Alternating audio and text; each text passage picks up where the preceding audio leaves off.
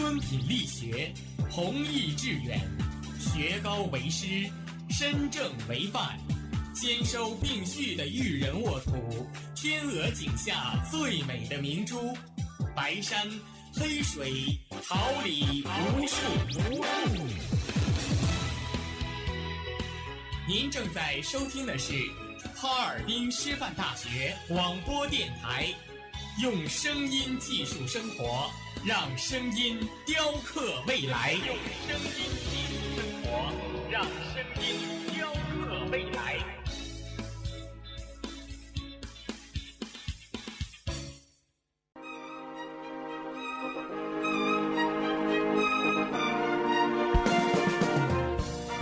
春华秋实，桃李不言。炫动之声，无限精彩。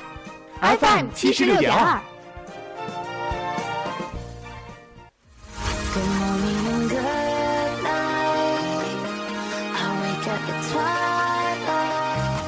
让电波在空中回响，让声音重塑梦想。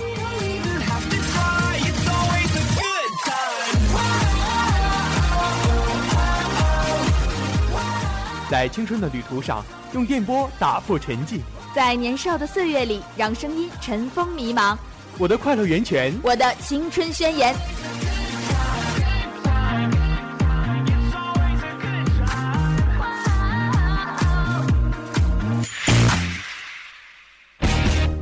尔滨师范大学广播电台，正青春，传递正能量。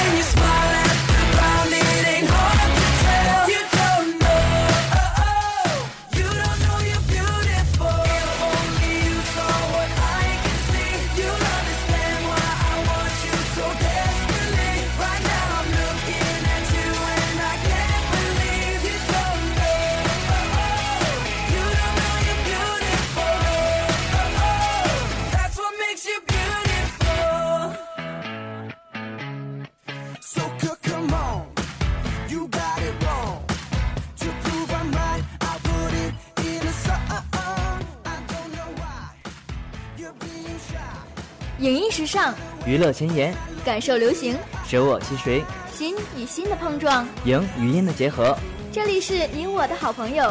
视听之巅。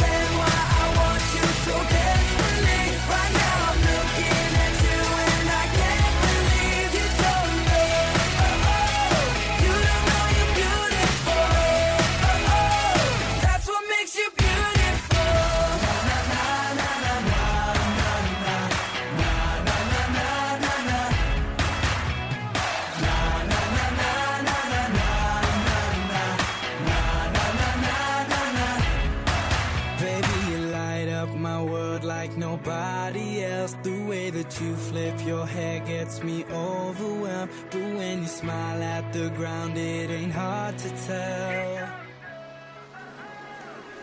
在生活中欣赏电影，从电影中感悟生活。亲爱的同学们，大家好，这里是哈尔滨师范大学广播台，每周一傍晚与您准时相约的视听之巅。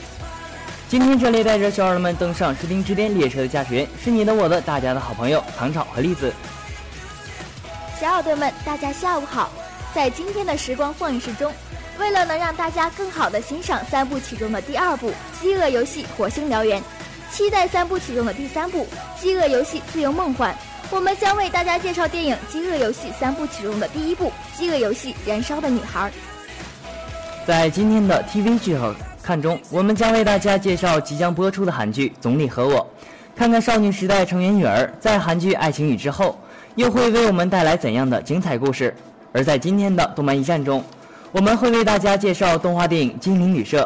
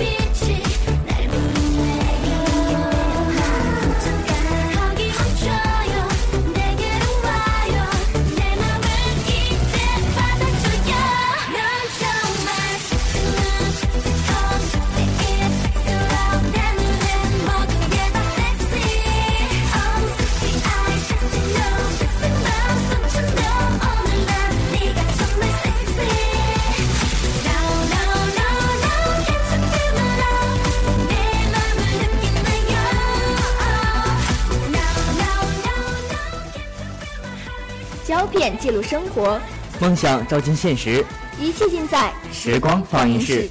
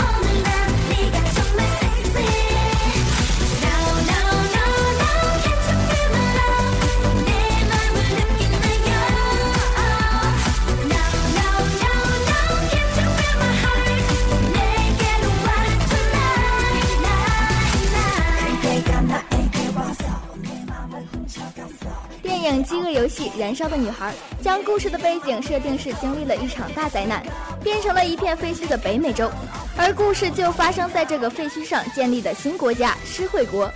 这个国家被国会掌管着，拥有十二个辖区。国家建立后不久就发生了叛乱，然而这场声势浩大的叛乱被都城用高科技以及强大的军事力量平息了。但是都城要求所有行政区每年都必须派出一对少年少女到竞技场参加一个生存竞技游戏，叫做饥饿游戏。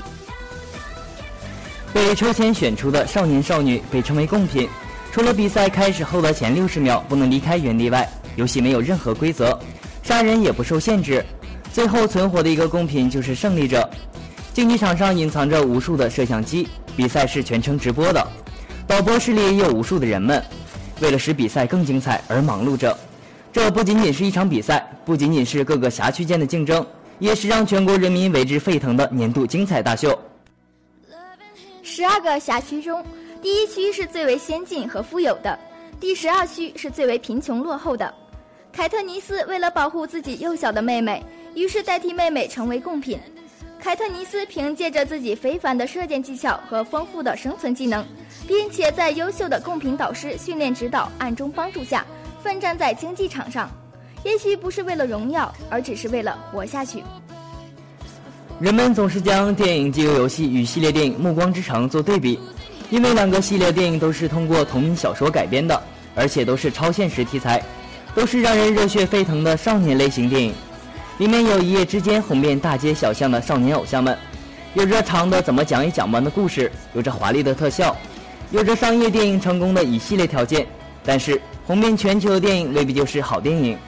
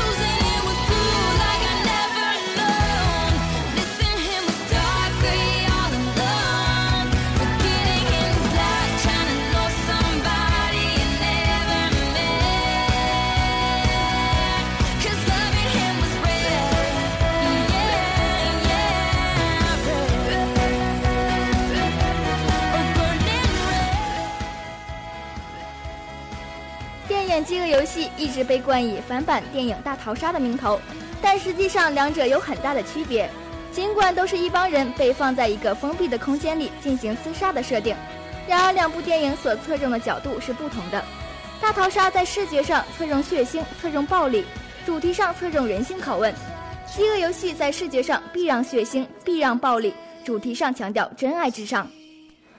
但是两者还是存在很大区别的。两部影片的出发点和思路都不一样。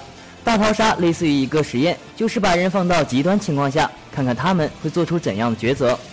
这种设定有点像立方体，甚至于说人皮客栈那样的片子都会更接近于大逃杀。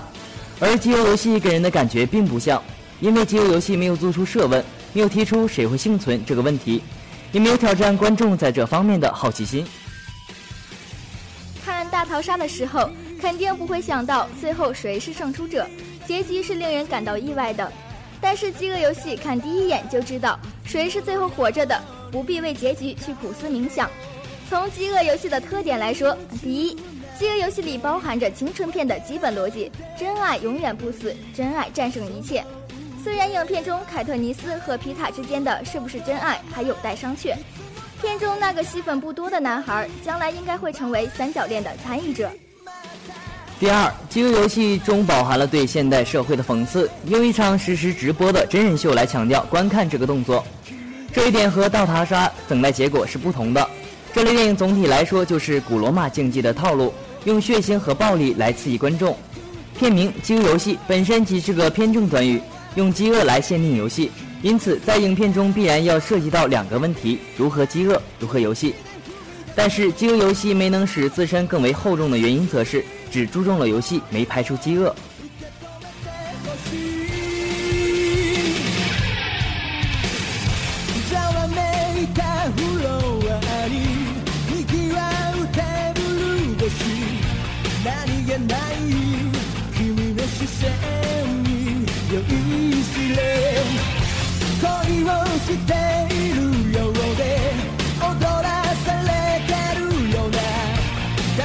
る鼓動にもう嘘はつけない。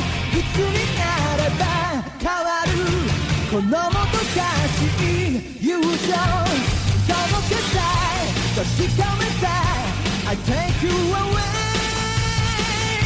君が好きだと叫びたい。何もかも脱ぎ捨て心とかす言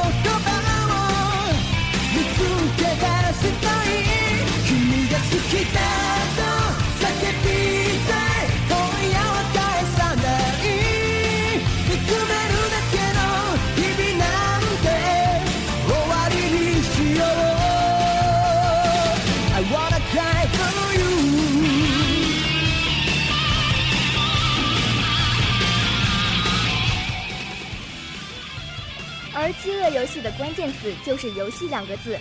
饥饿我们并没有看到，比如说失恋三十三天，失恋并不重要，三十三天才重要，因为三十三天给人的直观感觉是快餐，因此饥饿游戏的游戏感是很重要的。这个故事里是没有荣誉感的，讲的关键词是赎罪。这些人曾经反抗过政府，政府通过这个饥饿游戏来惩罚他们，所以这些参加的选手都被叫做贡品，没有任何荣誉可言。即便在游戏中获胜了，你能获得游戏胜利后的财富，也只是对权力机构的服从而已。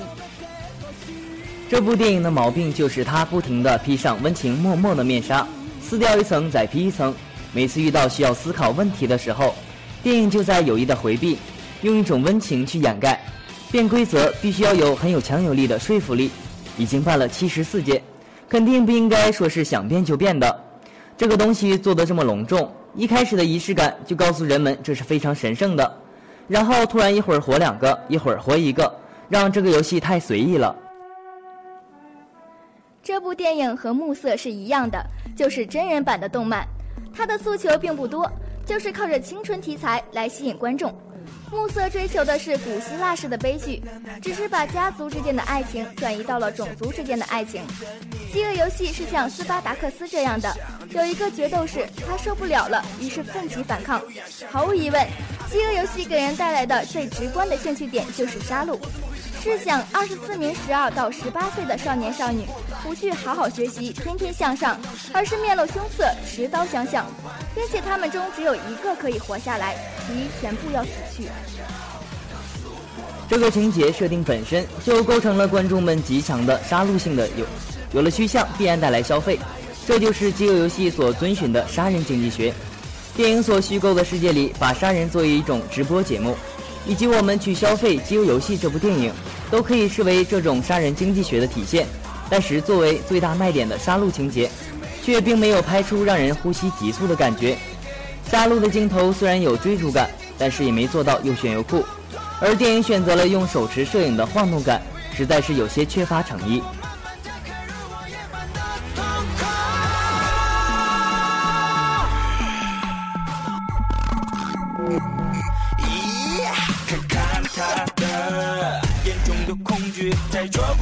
却是找不着路逃离。我心里像那一头手掌会撕裂我的身体，但他不明白我已经陷入了狂野。只想完美的，完美的，完美的你，成为我的爱，我的爱，我的爱，我不要再逃避，再逃避，再逃避我。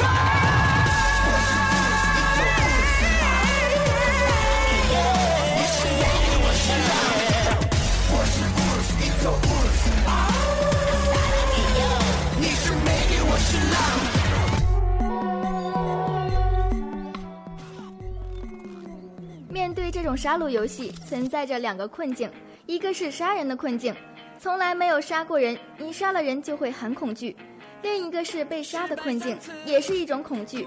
但是在这一点上，两个困境都没有作为重点去突出。假如把这个当做重点的话，一定会带给观众很强的冲击力。电影中还存在着两个矛盾：女主角凯特尼斯与其他贡品竞争生存的矛盾，女主角自由浪漫天性与当权者以及摄制组的矛盾。但是遗憾的是，电影并没有将这两个矛盾讲清楚。这种没讲清楚，不是因为两个都讲，没有侧重点，而是对两个矛盾都没有进行深度挖掘。许多影评人认为这部电影很好，因为这部电影中有许多对当权者与底层人民较量的影射。但是这部电影并没有突出这一概念，只是因为情节发展的需要，有一点点设计而已。我们甚至有理由相信，他们对这个层面的不凸显，是因为他们压根没想讲的那么深。在北美的观众群调查中，《饥饿游戏》的观众中有六成是女性，这与影片以女性为第一主角的设定息息相关。而曾凭借《冬天的骨头》获得奥斯卡影后提名的詹妮弗·劳伦斯所饰演的凯特尼斯，则宛若未来版的郝思嘉，让人眼前一亮。好莱坞最经典的女性形象就是《乱世佳人》的郝思嘉，野性、漂亮、优雅、贪婪，最重要的是极强的生存意识，也就是自我生存意识。一些后来的经典女性形象几乎都是郝思嘉的变形，同样凯特尼斯也是这样。女性主角要想吸引观众，就需要让这个角色独立，让她有主动性。外国小说极少会出现林黛玉这样的女性，非典型性的作品才会有。像林黛玉这种需要人关怀的人物，西方人是不太喜欢的。他们喜欢有自我意识、有独立意识、有动手性、有攻击性，但是又善解人意、有点毒舌、有点小俏皮的女性角色。而到了关键时刻，他们需要男人保护。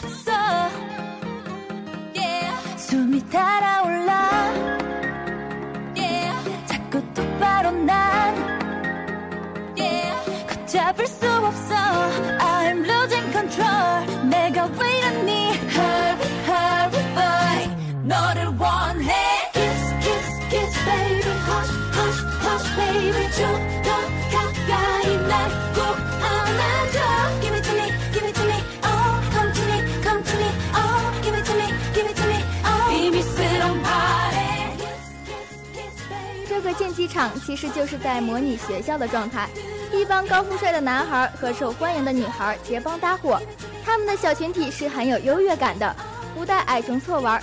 但是最后他们失败了，最终两个矮穷错脱颖而出。实际上，很多美国的青春片都是这样来拍的。饥饿游戏中的角色仍然是卑微的，不是理直气壮的。这是个很暧昧的电影，主题并不是那么明确。看上去是好莱坞传统的英雄成长的套路，但是也没做到位。英雄成长是要靠拯救别人来获得成长，但是这个片子里没有拯救别人，只是拯救自身。我们生活在一个全媒体的时代，世界就是一个大媒体，是一座隐形监狱，你逃不开，走不掉。除此之外，我们也都是一个个小媒体，从以往的被动接受变为现在的主动传播。在当下的时代，媒体与公众之间的微妙关系，让人说不清道不明。饥饿游戏就将这个问题摆上台面。但是电影《饥饿游戏》的微妙之处在于，虽然凯特尼斯和皮塔处在一个卑微的状态中，但是电影却营造出了一种荣誉感，仿佛能参加这个残酷的比赛是至高的荣耀。甚至当聚光灯照在两人身上的时候，凯特尼斯和皮塔也十分享受其中。也许观众可以将这种享受的心态当作是两人为了博得赞助商好感，在游戏中生存而故意为之，但是电影并没有强调这个概念，所以两个人的身上好像有了芙蓉姐姐的影子，那就是就算知道了自己是聚光灯下供人享乐的小丑，但还是抑制不住享受这种万人瞩目的感觉。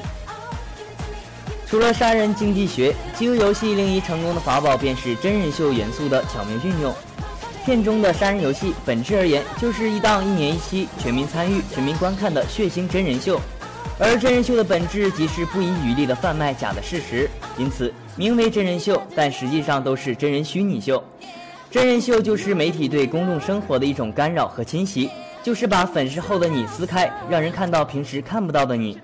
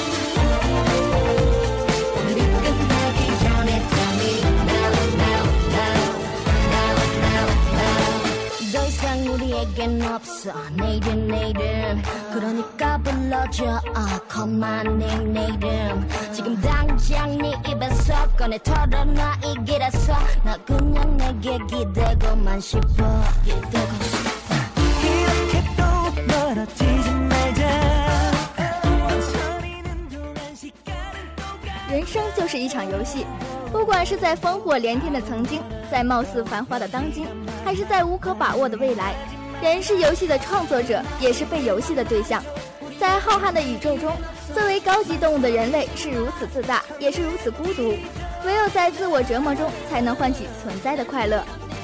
人类的游戏种类繁多，最残酷的是战争游戏，最肮脏的是政治，最容易上瘾的是赌博，最迷恋的是爱情，最好玩的是体育竞技，最无奈的是死亡游戏。饥饿游戏算是人类最基本的生存游戏。虽然电影把故事的时空放置在遥远的未来，但是其强者生存的模式从人类诞生起就存在了。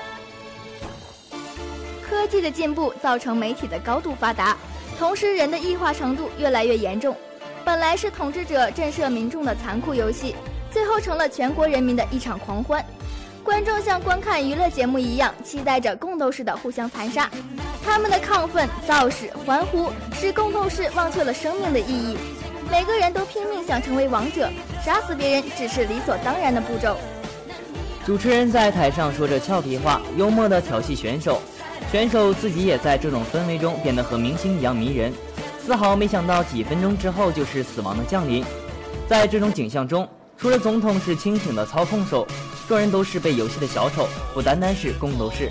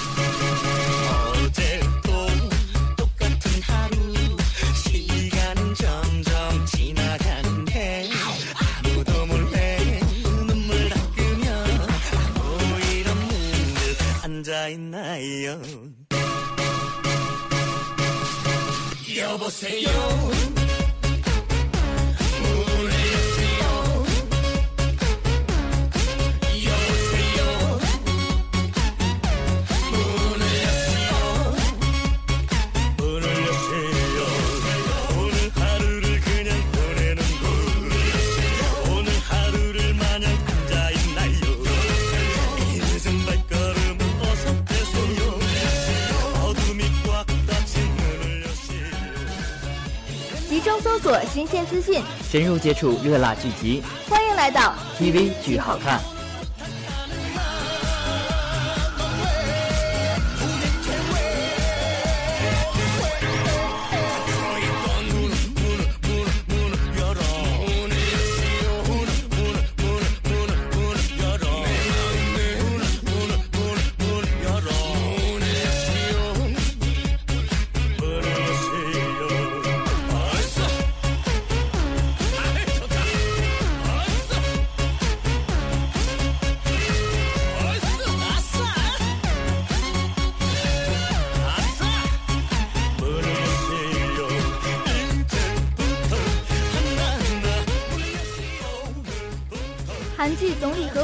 少女时代成员允儿和演员李凡秀出演，讲述了一个国家总理和一个对他进行采访的年轻女孩之间的爱情故事。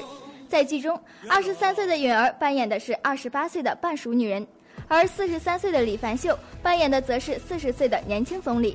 韩剧《总理和我》于今年十月底开拍，一周前召开了制作发表会，也陆续公开了拍摄花絮和剧照。从目前公开的预告片和剧照中看，这又是一个俊男美女的标准韩剧爱情故事。其实这部电视剧最初的设定中，女儿应该是总理家里的家庭教师，被大家说是韩国版的音乐之声。但是经过作家和导演的讨论，最后的故事设定在了冬天，变成了四十代的总理和二十代的女记者之间的浪漫喜剧。允儿和李凡秀有着二十岁的年龄差距，两个人能拍出怎样的爱情故事，让观众们十分期待。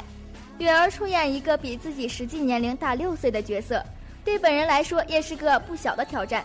也许这就是允儿的演技应该爆发的时候了。几年前，韩国电影《早安总统》的上映曾引发了许多话题和热议，也许和韩国的政治体制有关。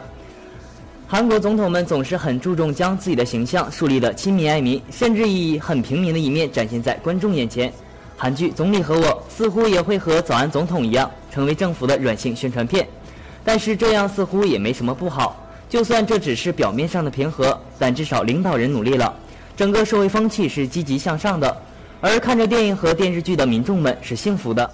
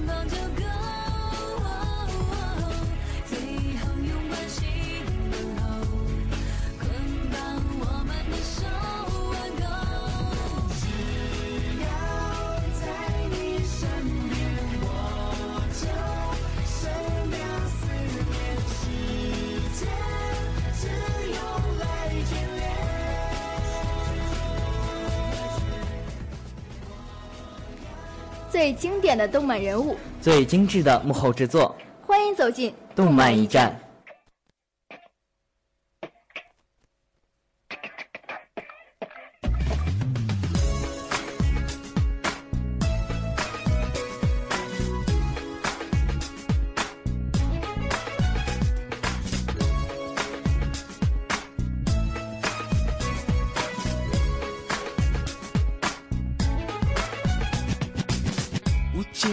眼神，心像海底针，光是猜测我是愚不成，有点烦人，又有点迷人。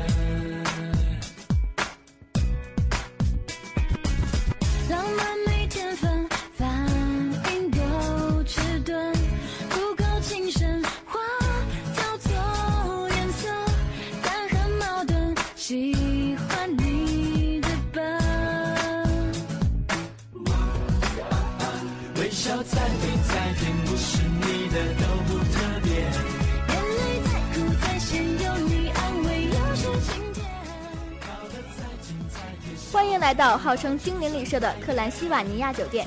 这家五星级的奢华酒店在怪力乱神界享有极高的名誉。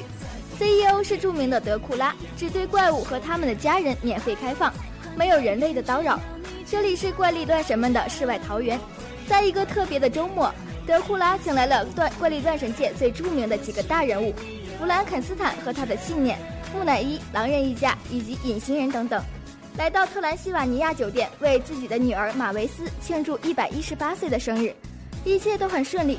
漂亮的马维斯也是宴会上的焦点。可是好景不长，特兰西瓦尼亚酒店很快被一个不速之客打断了。这个不速之客是一个普通的人类，他根本不相信这里是什么怪物大本营。更糟糕的是，他似乎还得到了马维斯的芳心。和皮克斯的动画电影相比，《精灵旅社》少了很多情感的力量，但是影片拥有十足的笑料、简洁明快的情节，这些因素将治愈观众的心灵。精灵旅社的立项很早就确定了。二零零六年，索尼公司就准备就怪物和人类的亲密接触这一题材拍摄一部动画片。那个时候，索尼公司确定的是拍摄了《丛林大反攻》的安东尼·斯塔奇和活跃在电视圈的大卫·菲斯来指导这部电影。可是这部电影却并没有成功开拍。二零零八年，索尼公司又找来了同是《丛林大反攻》的导演之一的吉尔·卡尔顿来指导这部电影。不幸的事再次发生，卡尔顿一样离开了剧组。再往后，索尼公司继续物色导演，直到格恩迪·塔塔科夫斯基的出现。二零零一年，格恩迪·塔塔科夫斯基作为该影片的第六任导演出现在了索尼公司里。很快，他便和索尼签订了协议，要来指导这部难产的，同时也是他个人的第一部影片。来到剧组之后的不到一年的时间里，格尼·塔塔科夫斯基重写了剧本，并且按照自己的想象重新设定了人物性格和造型。靠得再近再贴，少了拥抱就算太远。全世界只对你有感觉。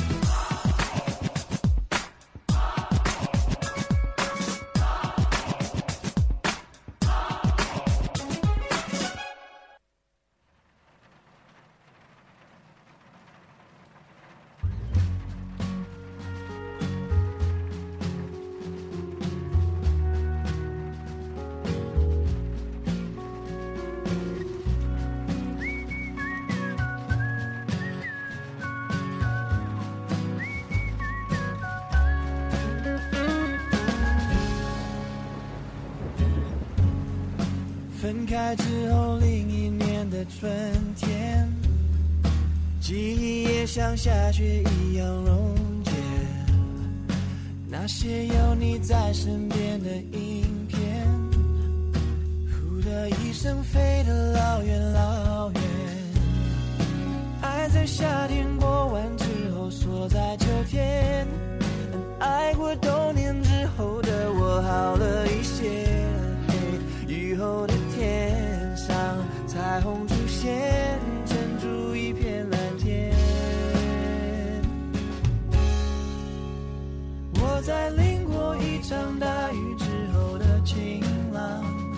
是春雨里洗过的太阳。每个冬季带的失落，伤得多深，然后忽然看懂云的形状。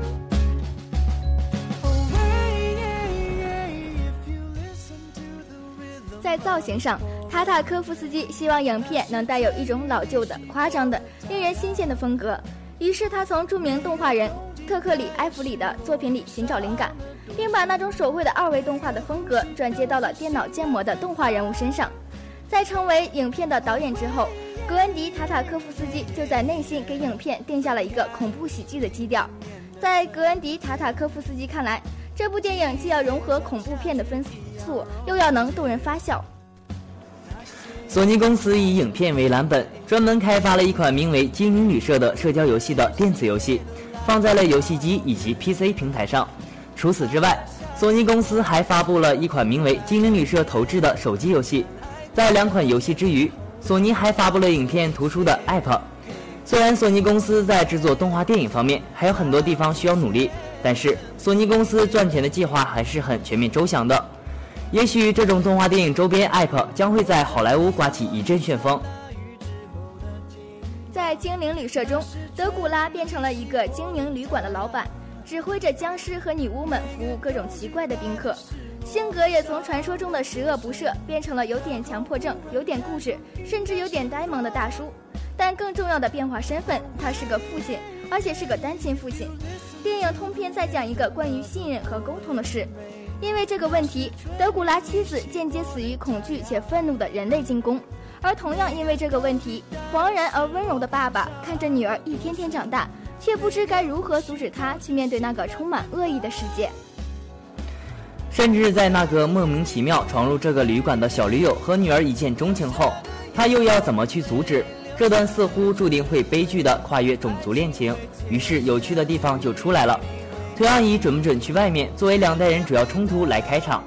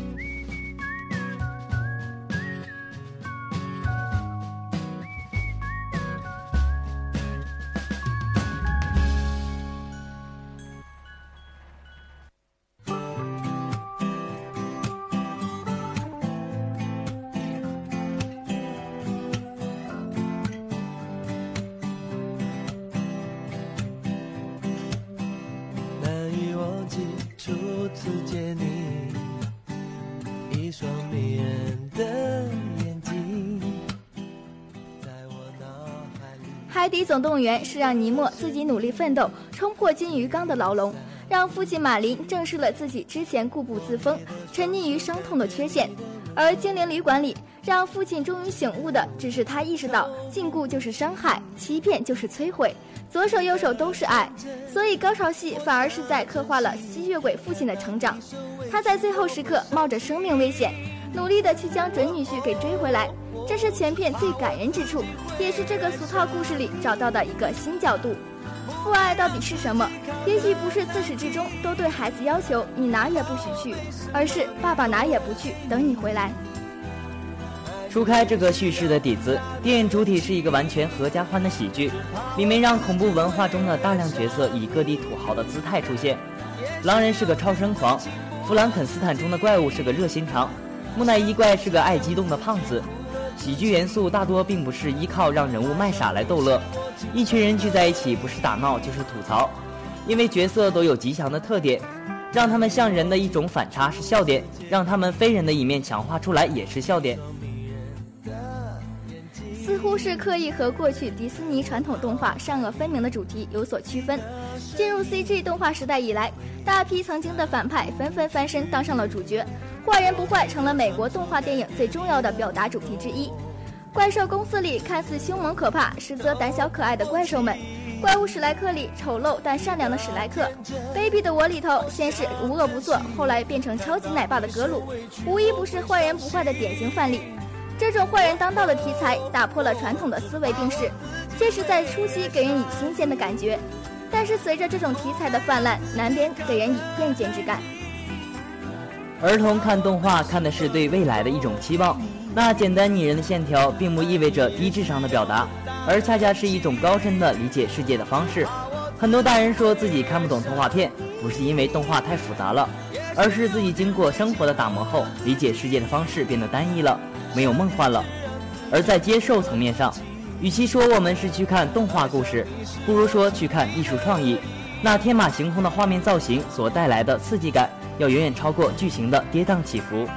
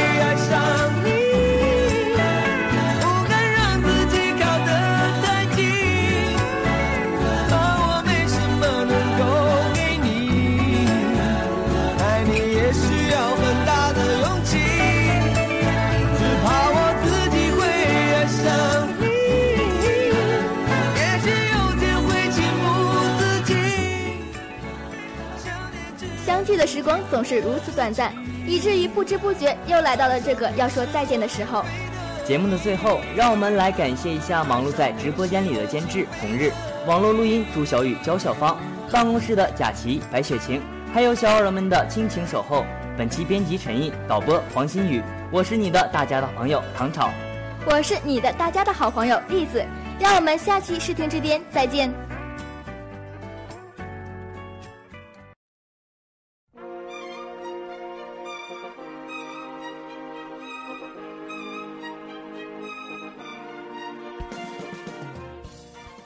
花秋时，桃李不言。炫动之声，无限精彩。FM 七十六点二。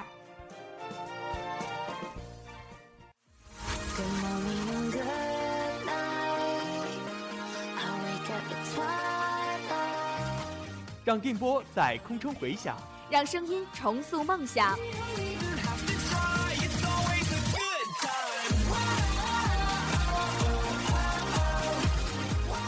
在青春的旅途上，用电波打破沉寂。在年少的岁月里，让声音尘封迷茫。我的快乐源泉，我的青春宣言。